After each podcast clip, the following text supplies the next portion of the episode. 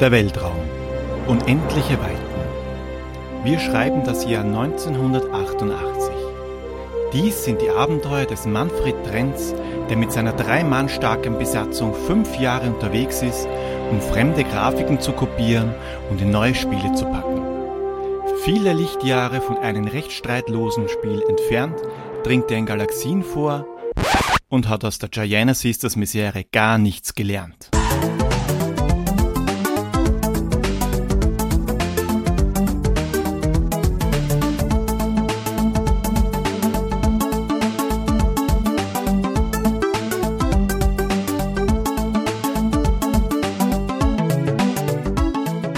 Hallo zur Folge 12 von Retrolog, dem Monolog über alte Videospiele.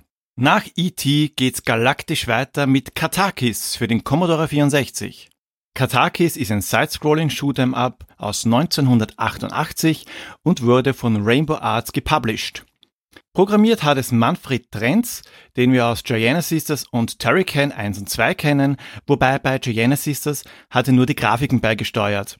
Katakis ist das erste Spiel, das er selbst programmiert hat. Mitgemacht hat auch Andreas Escher, der mit Manfred Trenz zusammen die Grafiken erstellt hat. Die Musik ist von keiner anderen als Chris Hülsbeck.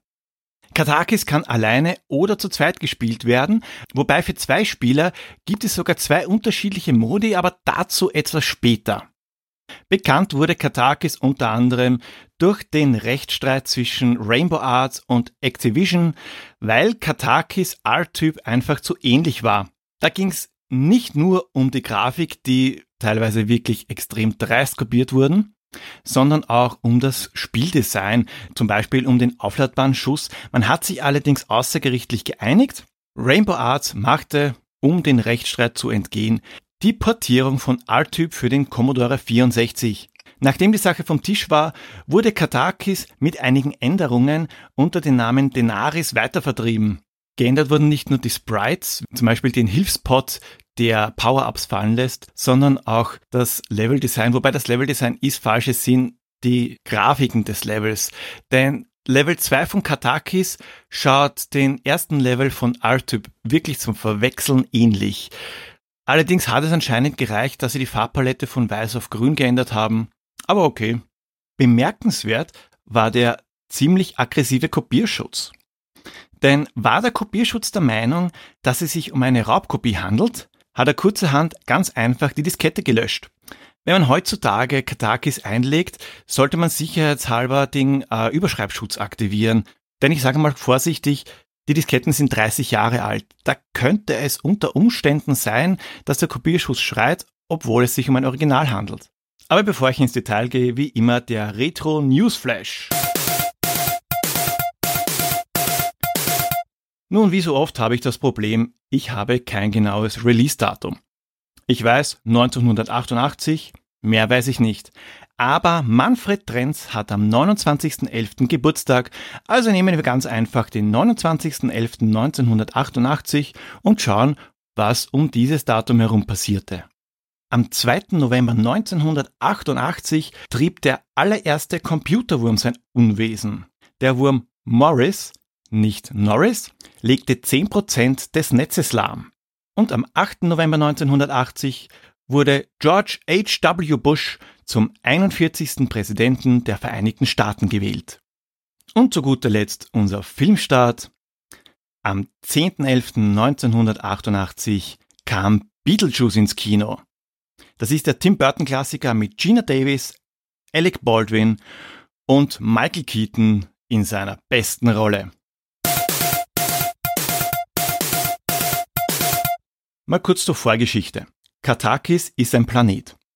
Der Planet Katakis war ein Paradies für Forscher, Wissenschaftler und Erfinder. Aber er wurde, wie kann es anders sein, genau von denen zerstört. So ist die Menschheit eben. Sie entwickelten Maschinen, die ihnen das Leben erleichtern sollten. Nur haben sie Skynet-like ein Eigenleben entwickelt und den kompletten Planeten verwüstet. Nun steigen wir in unserem DSH-75 Eagle Fighter und ballern uns durch ganze zwölf Levels, die in diesem Spiel als Areas bezeichnet werden. Und am Ende jeden Levels wartet ein riesiger Endgegner auf uns. Unterstützt werden wir, ähnlich wie bei R-Typ, durch einen unzerstörbaren Satelliten, sofern ihr das entsprechende Power-Up eingesammelt habt. Den Satelliten könnt ihr mit einem Druck auf die Space-Taste abkoppeln, dann fliegt er wild herum und schießt und folglich könnt ihr natürlich auch wieder andocken und zwar entweder vorne an eurer Nase oder hinten an eurem Auspuff. Meistens hat man ihn allerdings an der Nase kleben, weil dieser unzerstörbare Satellit praktischerweise auch sämtliche Schüsse abfängt. Unseren Schuss können wir aufladen, indem wir die Feuertaste halten, das dauert ein wenig und lassen wir die Taste los, feuern wir einen gewaltigen Laserbeam mit mehr Zerstörungskraft los. Das bringt allerdings herzlich wenig bei Asteroiden bestimmter Größe. Kleine Asteroiden, das geht noch, die kann man pulverisieren. Nur große Asteroiden, da bringt es nichts. Was Katakis auch hat, ist eine teilweise zerstörbare Umgebung. Ihr könnt zum Beispiel kleine Antennen oder Satellitenschüsseln abschießen, damit der vielleicht gerade etwas enge Durchgang ein klein wenig größer wird. Es gibt einiges an Power-Ups. Es gibt sogenannte Gigakristalle, die könnt ihr aufsammeln und damit euren Satelliten in drei Stufen aufrüsten und stärker machen. Es gibt auch verschiedene Waffen, wie zum Beispiel eine Art Ninja-Sterne, die werden hier als Gyroskopminen bezeichnet, die ihr diagonal abfeuern könnt und die an der Oberfläche entlang rollen. Wir haben auch Laserstrahlen, die diagonal schießen können und von der Wand abprallen und auch Homing Missiles. Das war's aber noch nicht ganz, denn ihr könnt sowohl die Geschwindigkeit eures Igels mit roten Sila-Stars und eure Schusskraft und Raketenzahl mit roten bzw. grünen Kugeln erhöhen. Und damit es noch ein wenig chaotischer wird, fliegen ebenfalls Smartbombs als gelbe und temporäre Schutzschilder als blaue Kugeln umher. Aber das war's jetzt wirklich mit den Power-Ups. Startet ihr das Spiel, kann die Ähnlichkeit mit A-Typ kaum abgestritten werden. Hier rede ich nicht nur von dem Raumschiff, das herumfliegt und den angeflanschten Satelliten, sondern, wie erwähnt, viele Grafiken wurden, naja, geklaut ist vielleicht sehr hart, aber man hat sich unglaublich stark von R-Typ inspirieren lassen. Aber deswegen, ich habe es ja schon erwähnt, gab es diesen Rechtsstreit, der die Änderungen zur Folge hat. Bei den Endgegnern setzt man auf ein altbewährtes Prinzip. Sie sind imposant, riesig, aber haben einen Schwachpunkt. Ihr müsst einmal herausfinden, wo ist dieser Schwachpunkt denn überhaupt und dann den ganz einfach permanent abschießen, am besten mit einem aufgeladenen Schuss. Jeder Endgegner greift in einem bestimmten Muster an.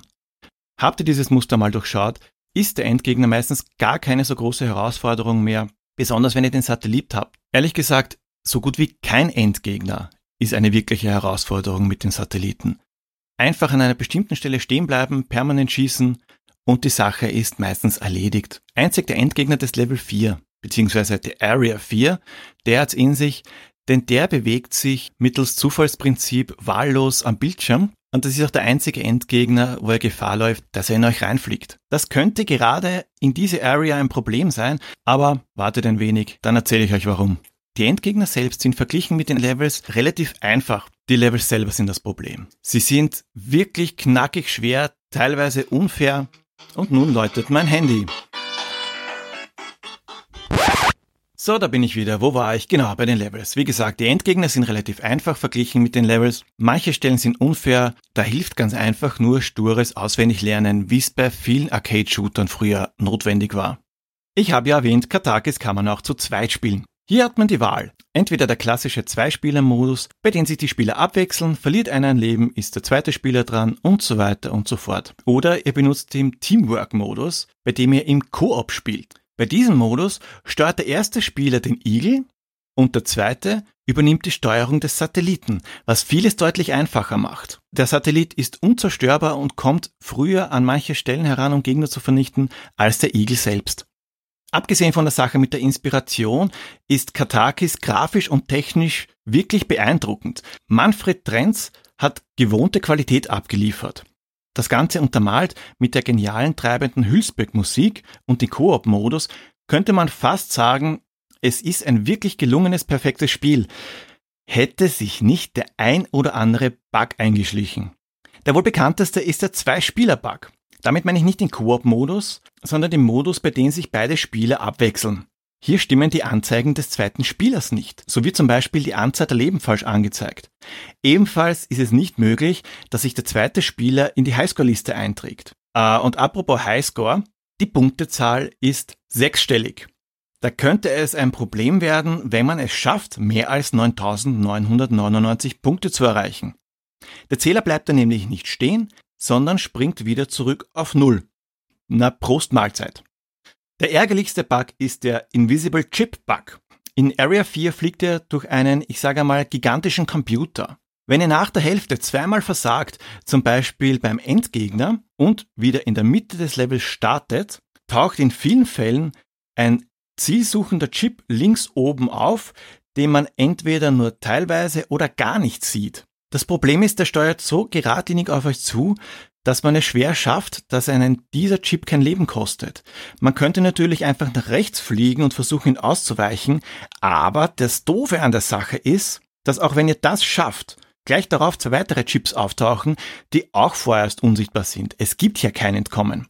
Hier hilft es nur, dass ihr die beiden Gegakristalle rasch einsammelt, die genau bei diesem Respawn-Punkt erscheinen. Zumindest manchmal, denn ab und zu tun sie nicht einmal das. Denn mit Hilfe des Satellitens und geschickter Steuerung könnt ihr es schaffen, diese Chips zu eliminieren. Wenn ihr Katakis allerdings mehrmals spielt, werdet ihr nicht oft in den, ich sag mal, Genuss des Bugs kommen. Denn der Area 4 Endgegner ist zwar einer der schwierigsten, allerdings heißt das noch nicht, dass er unmöglich ist.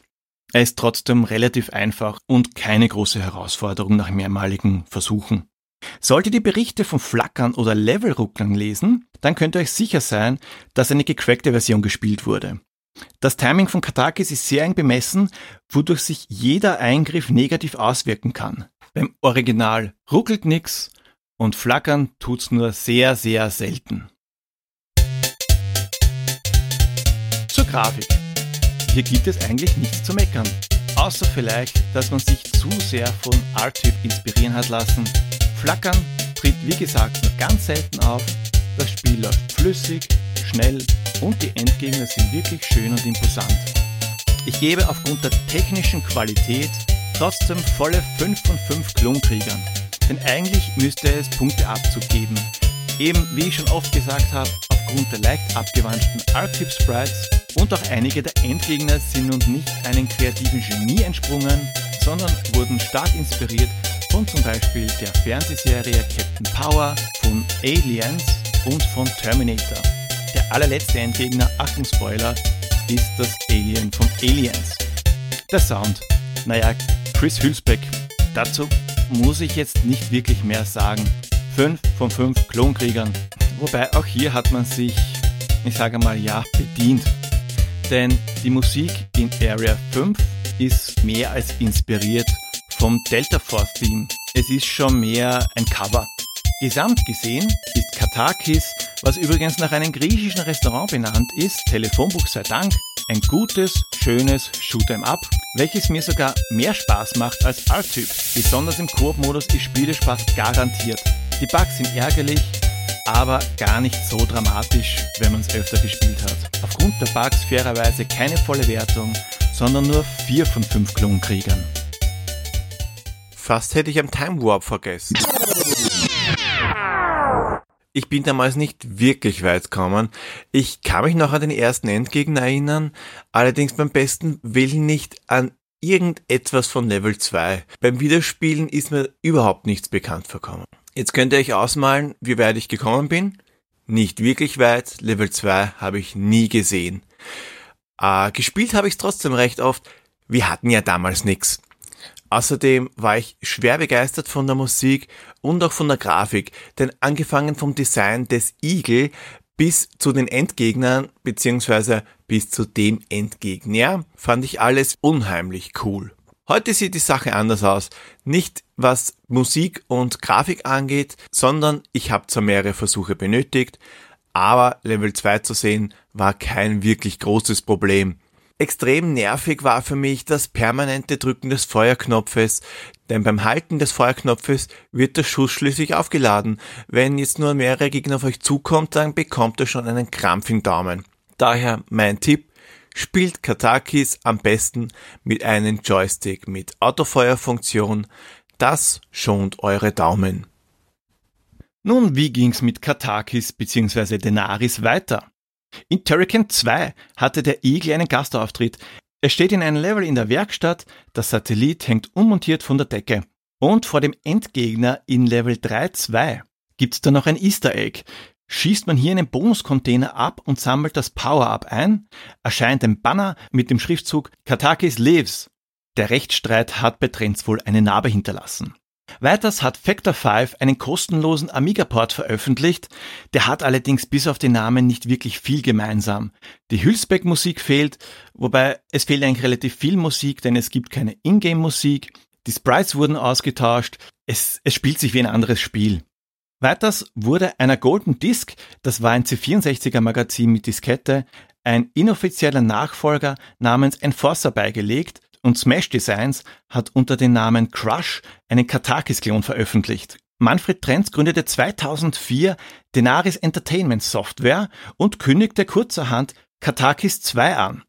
Später wurde das Projekt auf 2011 verlegt und mittlerweile auf Eis gelegt. Wir schreiben nun 2019, bis heute gab es kein Release und die Seite von Denaris Entertainment Software gibt's auch nicht mehr. Ich fürchte, da wird wohl nichts mehr draus. Zum Abschluss kann ich nur sagen, wenn ihr die Möglichkeit habt, spielt Katakis. Es ist ein bockschweres Spiel. Ihr werdet unglaublich viel fluchen, aber es ist die Sache wert. Nun haben wir wieder was gelernt.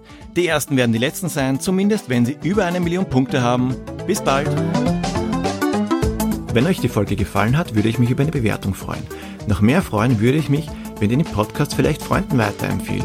Wenn ihr Lust habt, besucht doch mal meinen Retroblog unter www.retropixels.at oder folgt mir auf Twitter at retropixels.at.